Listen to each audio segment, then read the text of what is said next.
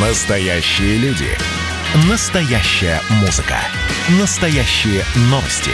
Радио «Комсомольская правда». Радио про настоящее. 97,2 FM. эм. Горбачев. Президент, который обнулил нас. Спецпроект. К 90-летию Михаила Сергеевича. Горбачев. Часть первая. Вопрос, считаете ли вы себя коммунистом? Да, считаю. В марте 52 года я здесь, в Московском университете, в Ленинском районе, вступил в партию. И благодарен судьбе, что моя жизнь и в юные годы и затем была связана с партией. Я думаю, без этого ни я, ни другие бы не состоялись как личности. Знаете, было такое выражение «пятилетка пышных похорон», ППП называлось. Алексей Венедиктов, главный редактор «Эхо Москвы».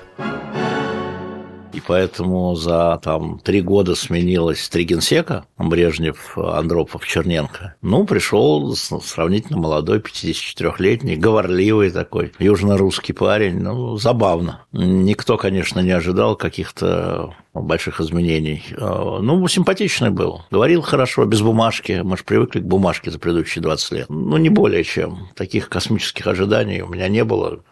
Но я был школьным учителем истории и точно понимал, что так все зацементировано, что изнутри ничего не получится. Поэтому пожал плечами, вернулся на работу. Но а, на самом деле вот за манерой поведения я следил. Вот повеяло, да, вот от того, что человек пошел в толпу, например, а, и было видно там три охранника, но Сейчас это звучит смешно, но он там выходил, вокруг него три охранника и там тысячная толпа. И, как мне рассказывал один из его охранников бывших, у нас не было такого опыта, чтобы не раздавили, не дай бог. Говорят, проговорим про жизнь нашего. Вчера слушали выступление? Не уморились? Нет. Какие вопросы ко мне? Мир. Мир. Нет, нам нужно мир. А так, Михаил Сергеевич, у нас все есть. Благодарим и партию, и правительство. Всего, он, всего у нас много, все у нас есть.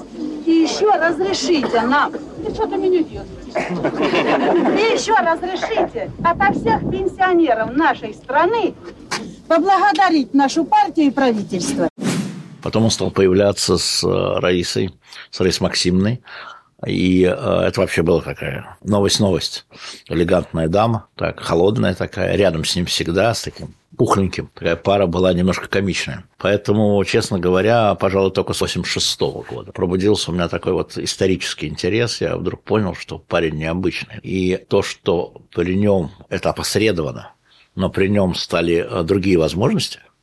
Там он где-то упомянул слово «бухарин», Ага, значит, о Бухаре не можно говорить. Это очень важно. Он помянул там слово «конфликт на Кавказе». О, у нас есть конфликты в Советском Союзе.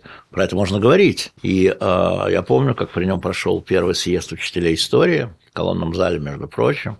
И там уже языки развязались, и мы уже свободно говорили. И вот через профессию я вдруг почувствовал, что пошел кислород что перестали зажимать горло профессионально, и дети стали интересоваться больше.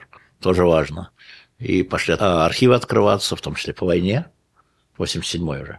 Это вот такие, как бы, может быть, не самые главные вещи, да, там важнее, может быть, там были а, его решения там, о перестройке экономики, о гласности, а вот конкретно ты увидел, что у тебя изменяется работа, и значит, изменяется жизнь. Это было очень любопытно. Хотя мы очень много не понимали, я вам могу сразу сказать, что вот думали, этим все и ограничится. Я в них, честно говоря, не поверил. Полагаю, что это некоторый новый НЭП, что это снова стремление открыть, а потом закрыть. Александр Дугин, философ, лидер международного евразийского движения. Я в своей юности ничего от коммунистической партии не ждал. Э, и я знал, что может быть только плохо и еще хуже. Поэтому я не обратил даже внимания на смену э, Брежнев, а, Андропов, Черненко, Горбачев, а они представлялись э, такими тенями совершенно невменяемой политической системы для меня. И никаких позитивных сторон в этой системе я лично не видел, не находил. И меня это, в принципе, не касалось э, приход Горбачева.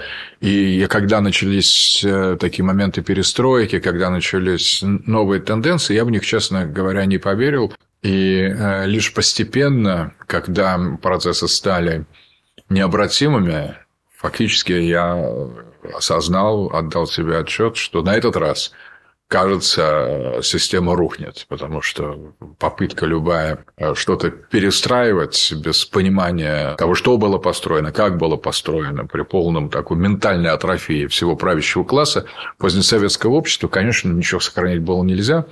И в какой-то момент я понял, что государство рушится, политическая система рушится. И Горбачев – это такой вот просто, ну, действительно последний советский правитель. Но я понял это далеко не сразу, далеко не в 85 году. Знаете, а, я был против Горбачева, потому что он был коммунист, и материалист, атеист и прогрессист. То есть, его идеология, она была заведомо мне глубоко чужда, как мне был чужд советский коммунизм. Однако, будучи патриотом, я всегда был патриотом. А, для меня государство имело ценность. То есть, то государство, которое называлось Советским Союзом, в моих глазах было просто Российской империей, которая оказалась временно в руках э, такой довольно странной идеологической группы. Сказать вам откровенно, я не знал, кто такой Горбачев, то есть была фамилия знакома, как были знакомы фамилии всех членов Политбюро. Владимир Познер, журналист, телеведущий.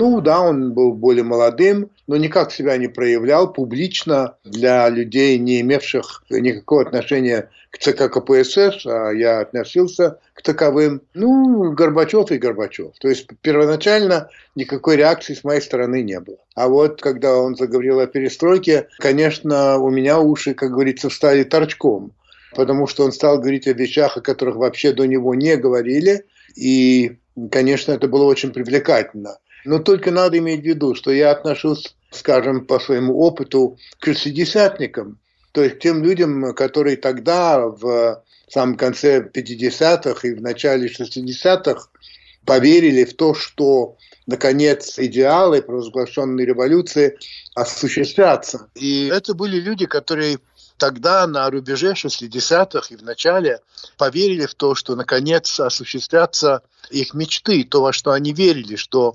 настоящий социализм будет построен. Вера эта длилась не очень долго и была потом, в общем-то говоря, уничтожена. И, конечно, людям этого поколения трудно было поверить снова в слова очередного партийного деятеля, что, так сказать, нашей мечты и чаяния осуществятся. Ведь это же был постепенный процесс, и, конечно, все больше и больше он вызывал у людей огромное любопытство и потом даже симпатию, потому что вел он себя совершенно не так, как вели себя вот эти вот э, старики, в общем, это были старики, работавшие или, так сказать, существовавшие в рамках э, политбюро сам факт того, что, ну, уже, по крайней мере, он не умрет, не будет опять похорон, наверное, вот это главное, что, так сказать, всех оптимистично настроило. Александр Любимов, журналист, один из создателей программы «Взгляд».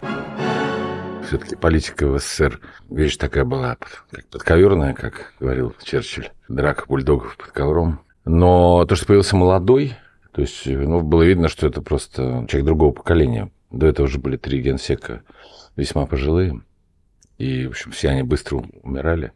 Я еще работал на инвещании, конечно, менялись события. Я думаю, там главное, там, ну, например, то, что в культуре произошли резкие такие перемены. Например, фильм «Покаяние», который, в общем, антисталинский. Вдруг он пошел, его разрешили. То есть это очевидно было что сигнал обществу и его культурной части, что будут сниматься запреты. Ну и важнейшее, наверное, это, конечно, Чернобыль, потому что можно, наверное, так сформулировать, что он столкнулся с такой мощнейшей проблемой и увидел, что, в общем, весь этот госаппарат занят только тем, чтобы его обмануть или там дать ему недостоверную информацию, что все работает очень медленно, не соответствует вообще уровню проблемы, когда там в мае были еще первомайские демонстрации в Киеве, да. Вот, вот это важнейшее событие. Я поехал туда в командировку. То есть уже он открыл, собственно, Чернобыль для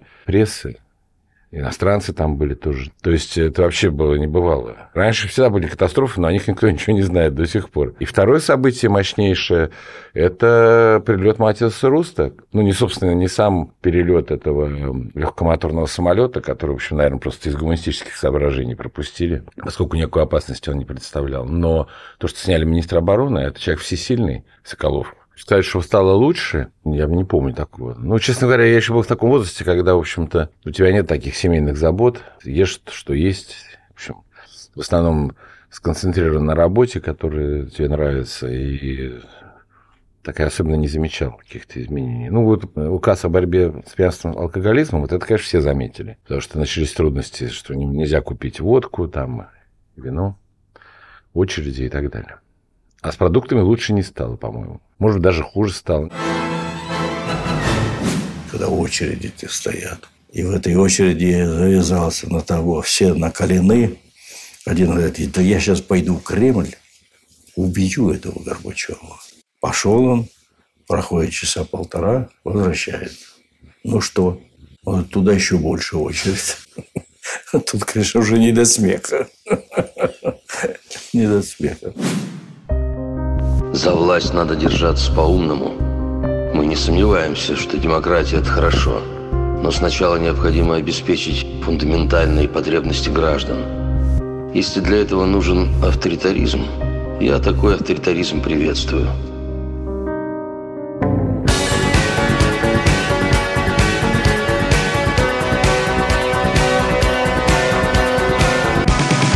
Горбачев.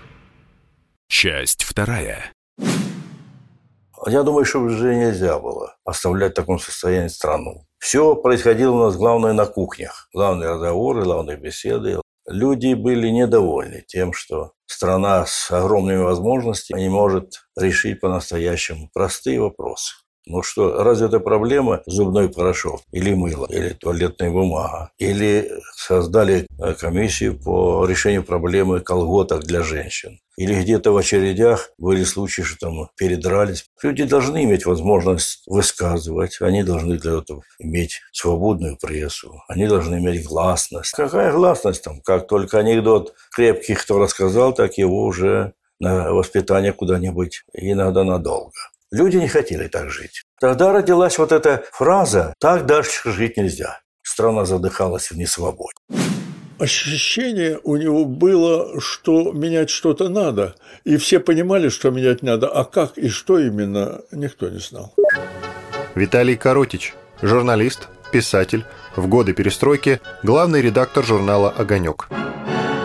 Он пришел со всей своей биографией. А ведь парень-то 31 года рождения, из войны, из голодных лет, из террора, из всего военного ужаса, из героического своего комбайнерства. То есть парень, разделивший всю судьбу страны и совершенно зрело вошедший в эту историю. Тут возникает вот та параллельная мысль, которая у нас никогда не обсуждается. Ближний круг. Кто будет ближним кругом? В то время интернета не было. Знакомство с событиями в стране он получал от своих помощников, которые приносили ему бумажки, что было вчера, что было по телевизору, что было там.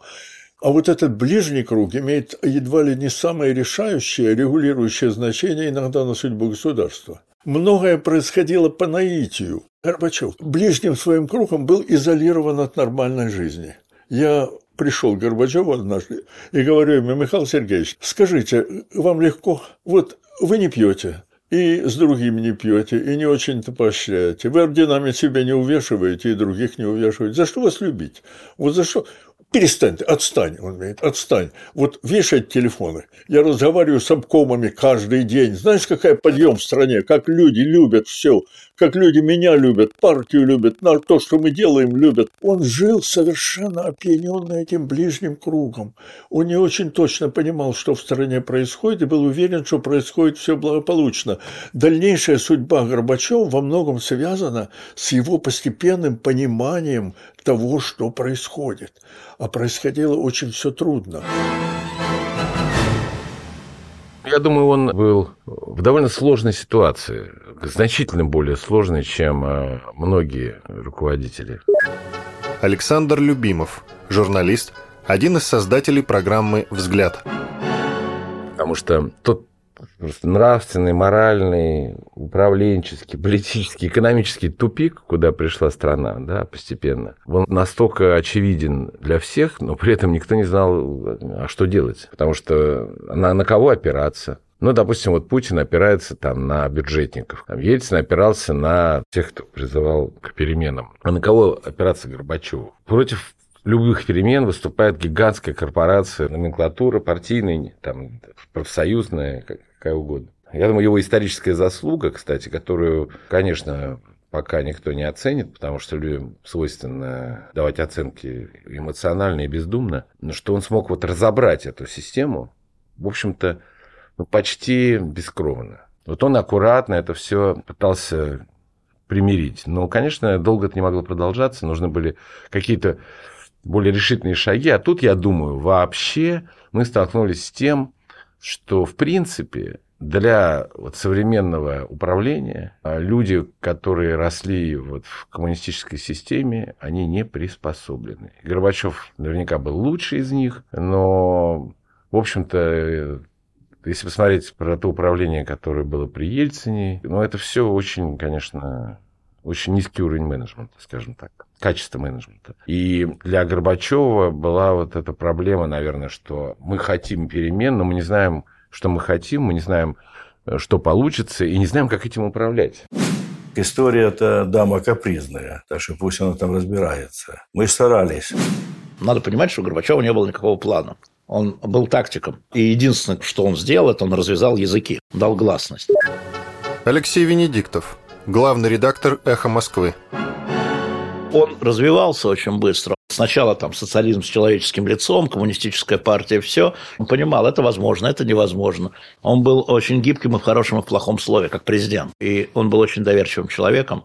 Когда мы сейчас с ним беседуем, когда вспоминаем тех людей, которых он назначал, я говорю, как вы могли, Михаил, Михаил Сергеевич, ну это ну вот, ну было же видно. Он говорит, это тебе видно и сейчас. А тогда эти люди, казались, составляют гвардию мою. Готовы были биться там. Потом они его предали. Так что с людьми у него тоже не очень получалось. Горбачев понял, да, что страна проигрывает в соревновании с миром капиталистическим. Либо гласность, либо э, цензура. Все. Такой был выбор. А где ему взять правду, если нет гласности? Только из папочек? А в папочках, извините, пишут то, что шеф хочет увидеть. Это и сегодня проблемка. Поэтому Горбачев сделал в этом смысле правильно, и э, страна задышала. Дальше следующий шаг был то, что российская советская бюрократия не захотела делиться властью с народом. Вспомните выборы э, Горбачевский Верховный Совет. Все секретари обкомов потерпели поражение на свободных выборах. И Горбачев как раз хотел через выборы сменить этих зажравшихся некомпетентных людей. Но дальше пошло в разнос. Они взяли реванш во время ГКЧП, а потом при распаде Советского Союза э, в большинстве республик удержалась у власти и превратила их в такие вот осколки Советского Союза. Союз – это драма моя. Что не делалось Горбачевым, все давало отрицательные для страны и народа и общества результаты. Александр Дугин, философ, лидер международного евразийского движения это настолько тяжелая, болезненная, травматическая ситуация у нас э, в конец 80-х годов, начало 90-х годов и сами 90-е годы, что вспоминать об этом, знаете, как о каком-то жутком, постыдном эпизоде своей жизни можно. Вот у нас это был жуткий, постыдный, низменный эпизод в жизни страны, где каждое действие, каждое высказывание, каждая программа на телевидении, каждое выступление какого бы то ни было деятеля того времени сейчас вызывает просто чувство глубинного стыда за все, за народ, за страну, за общество. Как же так можно было? Только одно приходит в голову. И поэтому я даже те люди, у которых пришлась юность на это время, или там детство, мне кажется, даже они окрашены в какие-то черные тона этой безобразной, постыдной, недочеловеческой перестройки, худшего вообще периода я себе представить не могу. Вся история по вырождению гибели, полному ментальному, этическому и идеологическому провалу – это некий точный слепок той эпохи. Балабановский груз-200, я имею в виду, вот это, на мой взгляд, некое наиболее яркое, яркое послесловие этому омерзительному периоду в нашей истории. Подлее, действительно, Горбачевских эпохи не было ничего. Вы знаете, ну, можно, конечно, предположить, что речь шла о какой-то диверсии.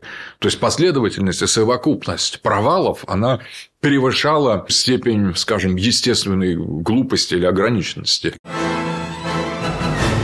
Всякие разговоры и попытки свалить на меня вину за развал Союза безответственные, голословные и лживые. Подготовлен новый союзный договор и намечено на 20 августа его подписание. Какой смысл рушить был самому Горбачеву все это? Я бы хотел посмотреть на человека, на которого упало бы то, что упало на Горбачева, и который бы продвинулся, не делая никаких ошибок. Владимир Познер, журналист, телеведущий. У меня к нему, скажем мягко, претензий нет. Я не считаю, что изменилось к худшему. Для меня хуже, чем советская система, я не мог придумать и на сегодняшний день не могу придумать. Все-таки появилась свобода, появилась возможность уезжать. Даже вот это появилось. Стало хуже экономически, так хуже некуда было. Э, Еще в самый, так сказать, разгар можно сказать, советской власти в середине 70-х годов. Я, как журналист, помню, приехал в Ростов, Ростов-на-Дону, не куда-нибудь, и э, там не было просто не то что мяса, там не было колбасы. И когда я разговаривал с секретарем обкома на эту тему, что почему бы вам не сделать карточки, он мне сказал, так, Владимир Владимирович, нам нечем карточки обеспечивать. Так что уж хуже никак быть не могло. У меня не было такого ощущения. Другое дело, что Горбачев совершал ошибки, в чем его сегодня обвиняют. Все, что мы сделали после 85 года, уже дало свои реальные плоды. Общество, люди наши стали другими, и это было главным препятствием на пути этой авантюры, на которых встали группа лиц. Сегодня мы заложники одного человека, президента, у которого вся власть, а он не только Ельцин в силу своих особенностей, а и другой, может быть, кроме Иисуса Христа, не справится с обязанностями суперпрезидентскими. Я в данном случае с Иисусом Христом. Он был первый социалист у нас. Тут уже ничего не поделаешь.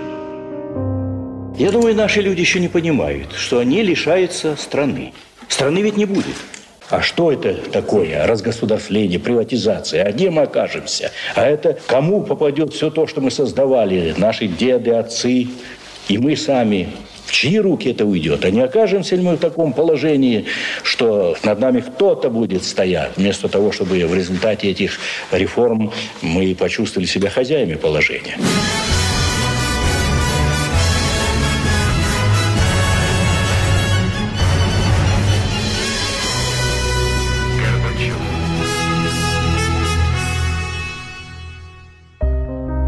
Горбачев. Президент, который обнулил нас. Спецпроект.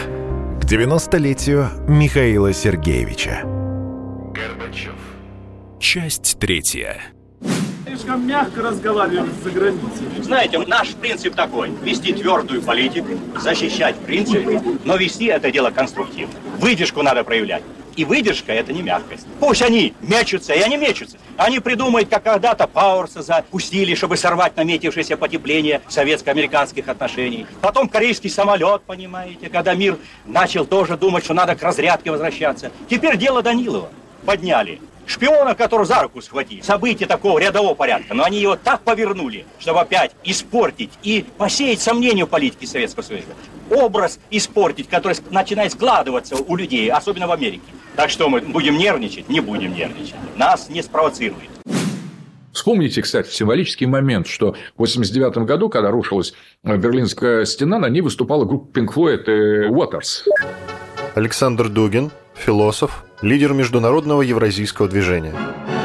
Сегодня мы знаем, что Уотерс, тот же самый лидер Pink Floyd, и вот как раз э, тот, кто продвигал отказ от тоталитарных режимов и был вдохновителем этого концерта и разрушения Берлинской стены, сегодня он также проклинает э, либеральных глобалистов э, и выступает за многополярный мир. То есть, те люди, которые им казалось, что это свобода, пришли к выводу, что это не свобода, что э, одна форма тоталитарной модели, либеральной, победила другую форму тоталитарной модели, социалистическую.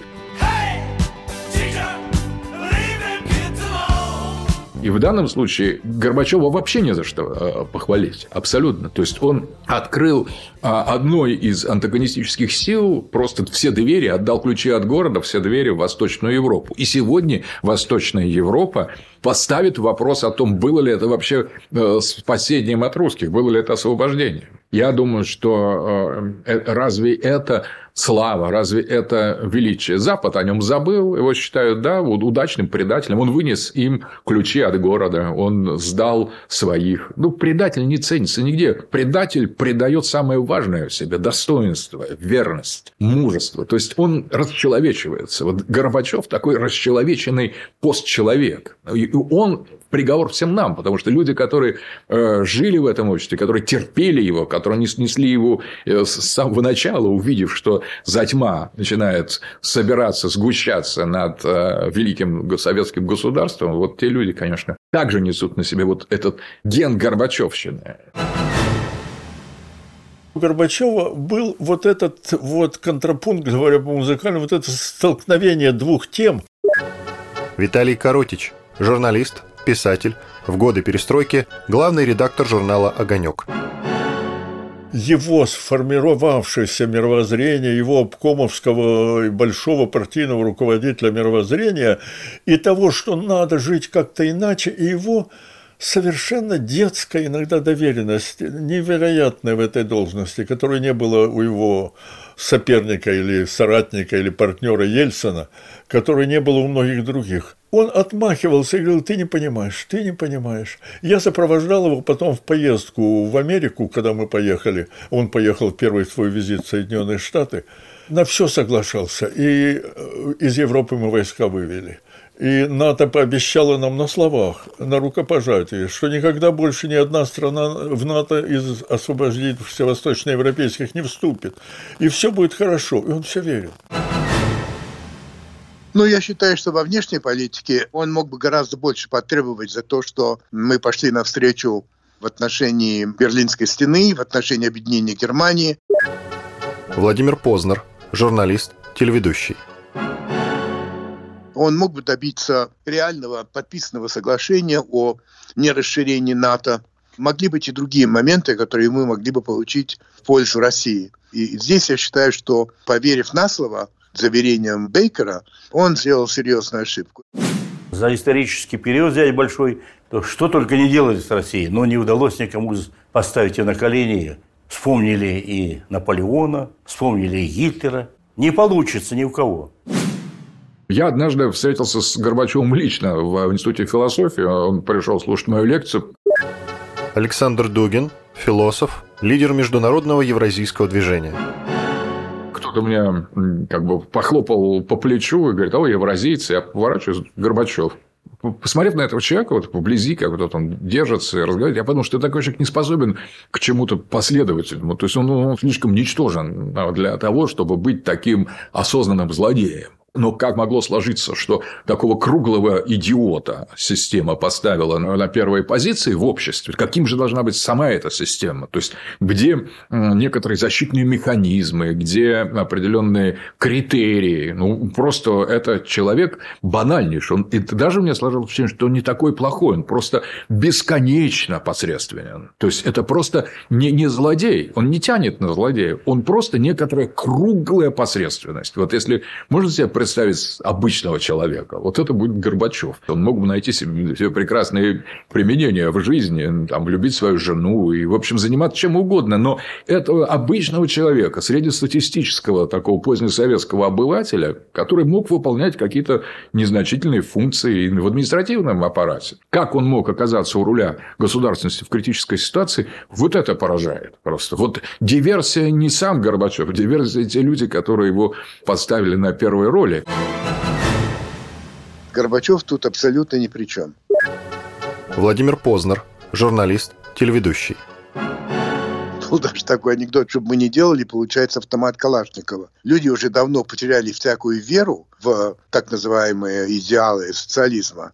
Страна держалась очень долго на эпоксидном клею, который состоял из веры и страха когда вера эта прошла, а она прошла, просто здание это развалилось. И э, ему говорили, когда там начался совсем уже распад, говорили, давай поднимай армию. Алексей Венедиктов, главный редактор «Эхо Москвы». Давай арестовывать этих националистов, там, от Ельцина и э, Кравчука, там, до Назарбаева. Он говорил, не-не-не, народ высказался, их избрал народ. Надо договариваться. Но что, они не понимают, что страну надо сохранить? Не понимали. Каждый хотел стать президентом. И это тоже сыграло свою роль. И такие силы, которые каждые 15 стран. Что он говорил? Он говорил, ну, Прибалтика ушла и ушла. Но остальные-то, говорил. И переговоры день и ночь, день и ночь, день и ночь, день и ночь последний год. И после ГКЧП день и ночь. Попытки сохранения, попытки сохранить связь. Союзное правительство, единая финансовая структура, единая армия и так далее. И э, ему советовали, я читал эти записки, арестовать заговорщиков Беловежской пущи, которые там подписали соглашение. Сказал, подождите, их избрал народ, что я пойду против народа. Одной дивизии хватило, да даже не дивизии, батальона. Он на это не пошел. Это мы очень хотели, чтобы Горбачев попал во взгляд, и мы гонялись за интервью. Александр Любимов, журналист, один из создателей программы «Взгляд». В МДМе шла выставка научно-технического творчества молодежи, по-моему, и мы, значит, там подскочили к Горбачеву. Там протокольные съемки идут, естественно, под многими камерами новостными. А тут я, я Михаил Сергеевич, и, конечно, для руководителя государства, когда он под камерой, он вынужден повернуть голову и сказать, да, я вас слушаю. Ну, я успел один вопрос, когда вы придете во взгляд. И он довольно, на мой взгляд, ответил остроумно, говорит, ну вот когда ваши взгляды совпадут, с моими, я приду вас. И 22 августа во Внуково 2, когда он прилетел, когда Рудской его из Фароса привез, я там его встречал, прямо около трапа, мы поздоровались, я говорю, ну, хотел бы вас интервью взять, он говорит, я сейчас очень устал, давайте завтра. И на следующий день я приехал в Кремль, мы, значит, делали с ним интервью. И у меня был соблазн начать с того, ну что, Михаил Сергеевич, совпали наши взгляды. Ну вот, типа, я такой крутой журналист. Но потом мой товарищ э, Андрей Разбаш, более деликатный, он мне сказал, говорит, да нет, ну это просто неприлично в этой ситуации. Мы не понимаем, что там вообще было в этом Фаросе. Понятно, что человек пережил очень много. Давай как помягче, а где-нибудь в конце, может быть. Я, я согласился, мы заходим в его кабинет. Горбачев идет навстречу, уже такой посвежевший. Ну вот, Александр Михайлович, наши взгляды теперь совпали. То есть он, собственно, поднял эту штуку. Ну, вот такая у нас была, типа, эффект ронда. Потом мне было очень несимпатично, я же был членом Верховного Совета, как себя вел Ельцин, публично унизив Горбачева на первом заседании Верховного Совета после Фароса. Ну и потом очевидно было, что Ельцин лично или его окружение, ну просто борется с Горбачевым. В общем, это было все ужасно. И его, его нигде не показывали по телевидению, кроме программ «Взгляд», естественно. И вот в этом аспекте Ельцин, конечно, был не очень, ну, или его там соратники, кто этим занимался, очень вели себя неприлично, в отличие от Горбачева, который, конечно, тоже в рамках соперничества с Ельциным э, вел себя иногда очень жестко, и тоже можно ему предъявить кое-что. Но когда э, Ельцин пал, он все-таки его трудоустроил, там, он работал в каком-то там стройкомитете, я уж не помню. Э, ну, как получал зарплату, у него была там машина и так далее. А тут как бы, человека просто бросили. Как известно, Горбачев в 1996 году пошел избираться в президенты, президента России. Получил полпроцента. Алексей Венедиктов, главный редактор «Эхо Москвы». Он же понимал, что ну ничего не будет.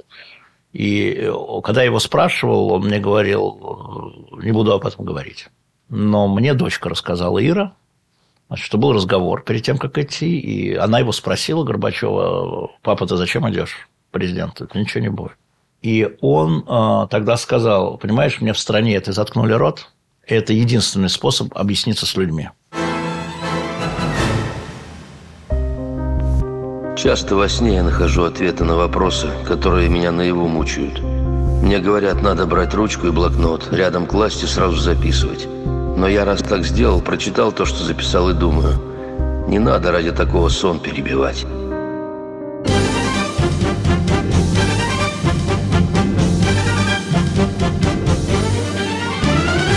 Горбачев. Часть четвертая. Я когда-то сказал, что я несчастливый, потом уже лет 10 поправляюсь. Конечно, это большое счастье в человеке такое, пережить все перипетии. Понимаете, человека нельзя требовать больше того, что он может дать. Это старая истина. Виталий Коротич, журналист, писатель, в годы перестройки главный редактор журнала «Огонек». Михаил Сергеевич прекрасный провинциал, очень по-своему честный человек. Вот сегодня все, кто его ругает, не могут сказать только одного о нем, что он что-то украл. Он не воровал, понимаете? Он мог украсть столько же, сколько сегодня воруют министры и главы правительств, скажем, кроме Украины. Но Михаил Сергеевич Человек поразительно честный, который зарабатывает сам. Это добрый, хороший, честный человек. Но требовать от него чего-то немыслимого нельзя. Яковлев, его, так сказать, идеологический секретарь, его серый кардинал, мне всегда говорил, ты его не трогай. Он очень амбициозен, он очень обидчив. Вот не задевай его, не говори о нем ничего и делай, что хочешь. Так и делал. Его немножко переоценивали, в нем хотели видеть то, чем он не был, в нем хотели видеть какого-то, не знаю, Деголля там, Сталина со знаком плюс, какого-то огромного лидера с мировым. Нет, ну не был он таким. Ну, Ставропольский милый комбайнер, который постепенно вышел в генсеки и остался порядочным человеком. Уже само по себе это подвиг. Он и сейчас порядочный, добрый, хороший человек. По крайней мере, для меня, по сравнению с Ельцем, он просто мальчик из церковного хора. Он пенсионер, ему 90 лет. Алексей Венедиктов, главный редактор «Эхо Москвы». Он живет довольно одиноко, потому что семья в Германии. То есть хочу развеять миф, он не выезжал уже года четыре из Москвы. Ни в какую Германию он не ездил. Поскольку встречался до эпидемии с ним каждую неделю, то пиво, то еще чего-нибудь, он сейчас больше вспоминает Раису Максимовну. Он вообще по политике сейчас редко хочет говорить, особенно по современной. Он постоянно говорит о Раисе Максимовне, о тех днях, вспоминает. Тоже как-то сидели там, и он рассказывал, как он с Раисой гулял от общежития до Сокольников. Общежитие было на Строменке, недавно пешком. И я, значит, его спрашивал. Он говорит, вот мы ходили там каждый день, ходили гулять туда-сюда. Я говорю, за ручку, Михаил Сергеевич? Он говорит, дурак, это неприлично было. Я вдруг подумал, кстати, два года ходили, за ручку не могли взяться, потому что бабушки на лавочках. В общем, неприлично было. И говорит, она, говорит, очень любили купаться. В Сокольниках можно было купаться. И вот он говорит, мы полезли купаться. В один раз, значит, купаемся. А, и тут пришла гроза. Раиса боялась грома. Мы в воде, я и воспользовался. Я говорю, в каком смысле, Михаил Сергеевич? Он говорит, дурак, в щечку. Я теперь узнаю, что жена многое делала, что мне, как говорится, часто не до этого было. Но я ее сильно поддерживал. Она думала, что она действует как-то мне навредит. Или что. Я говорю, нет, действует. Наши женщины более умные, чем мы сами. И более осторожные, и морально они не навредят, а наоборот. Мы очень были духовно близки. Очень понимали с полуслов, взгляда. Не надо было говорить ничего. Кстати, всю жизнь выясняли отношения, чтобы вы знали. Вы думаете, это так вот, как в раю это? Говорят, что там скучно. Нет, нам было не скучно. Вот он сидит вот сейчас и вспоминает. Алексей Венедиктов продолжает. Ну, конечно, во время эпидемии, человеку 90 лет, там, самоизоляция, так по телефону иногда говорим, но не зову встречаться, а он пусть подольше поживет. Тем не менее, вот у него таких историй много. Их любит рассказывать, а про политику не любит. А особенно вот не любит про предательство. Да? Вот он как бы чувствует, что это он виноват. Вот не хочу говорить про не хочу говорить про Язова, не хочу говорить про Болдина, не хочу говорить про Янаева, не хочу говорить про Крючкова. Не хочет и все, и ничего не сделаешь. Вот не хочу. И начинает петь песню. И очень неплохо, буквально до последних там наших встреч он спевал, сейчас голос не тот уже. Ну, в общем, не молодеет. Хранят так много дорогого, Чуть пожелтевшие листы, как будто все вернулось снова, Как будто вновь со мною ты. Вот это он любил там, да, и потом, когда там врачи ему запретили уже крепкое спиртного, мы перешли на пиво, он всегда поднимает кружку, говорил, не пьем, Господи, лечимся. И он человек трезвый, да, он неохотно говорит, скажу сразу, ничего выдумывать не буду.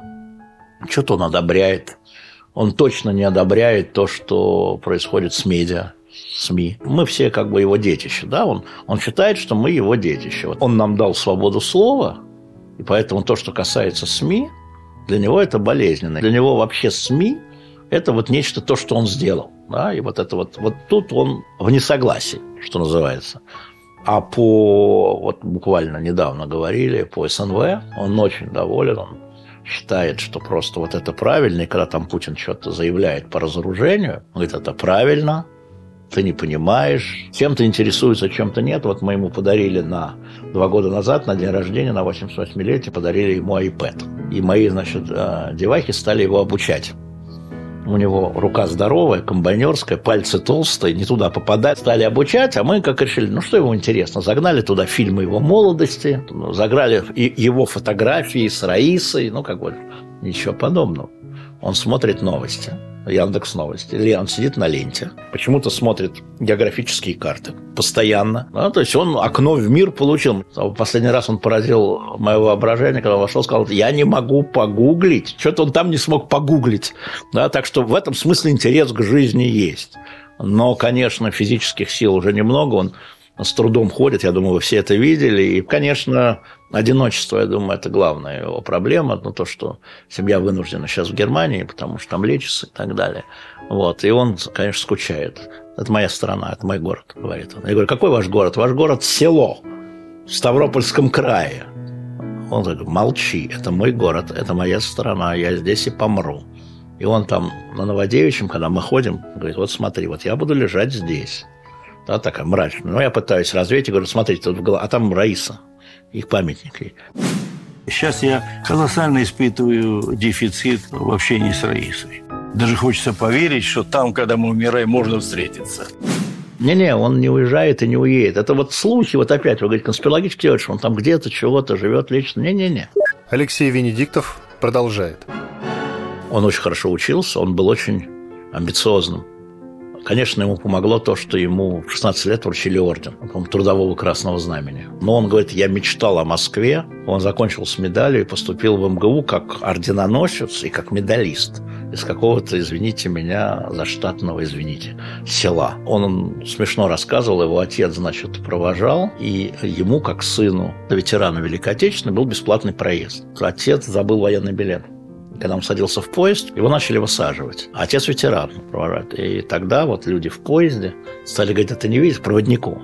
Ну смотри, ну видно же, человек воевал. Давай мы, давай мы скинемся, и он выйдет на следующей станции и купит билет. Вот так он доехал до Москвы. А могли садить, и он никогда бы в Москву бы не приехал. То есть не успел бы. То есть таких историй, я вам говорю, вот э, за эти годы, пока мы там выпили столько пива, он рассказывал много про университет, рассказывал. Вот он про то время любит, ну, как мы все про молодость любят вспоминать, а про свое президентство не любит совсем. Он очень жадный к новым знаниям до сих пор. А как это? А как это работает? А как это устроено? Да? То есть было видно, что вот его желание, извините меня за пафос, познать мир, парнишка из села, который поступает в МГУ, это круто. Он вообще лидерский. До сих пор он за столом всегда ведет стол сам. Вот ему там, сколько ему было, 89. Ну, в общем, тоже не мальчики. Там сидит там человек 5-7 с девчонками сидим. Он, он ведет стол, он никому не дает говорить. Это лидерское качество. Такое оно внутри. Оно внешне вот в этом выражается, а на самом деле внутри. У него внутри полыхал огонь. Опять же, можно было сказать, что таких было много. Да, таких было много, так многие поступали. А дальше его уже заприметили, как мы знаем, партийные бонзы и в университете – увидели вот этот огонь, и начали его двигать. Это годы постсталинские, да, когда искали новых людей, не сталинских этих бюрократов во френчах, да, с людьми надо разговаривать. Ему было 22, в 55-м его, значит, соответственно, на комсомольскую партийную работу. Рассказывал, как ему предложили прокурором поехать. Я говорю, как бы вам понравилось быть прокурором? Говорит, ну, прокурор никогда не стал бы генсеком, ты не понимаешь. Вот. И он пошел на партийную работу, выбор был между прокурором в Москве и партийную работу у себя в провинции. Но это чистый цезаризм, да? Лучше быть первым в деревне, чем вторым в городе. Да? Чистый цезарь. Он цезарь, конечно, он такой генерал. В нем это осталось. Но он вот горел огнем. Это правда. Сегодня я спал хорошо, а вчера была трудная ночь. Я выпил две дозы обезболивающего, но долго был не в ладах со сном. Только к утру заснул и начался сон удивительный. Накануне я фильм о гражданской войне смотрел, где было сказано, что в те годы в России погибло 15 миллионов. Так вот, во сне я с кем-то ходил, и этот кто-то мне показывал погибших людей. Их было просто несметное число. И в конце концов, после этого путешествия, выхожу я на большое светлое пространство и спрашиваю, а что там дальше? А туда, говорит, отправляются все мертвые.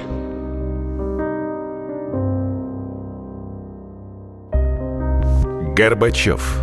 Спецпроект к 90-летию Михаила Сергеевича.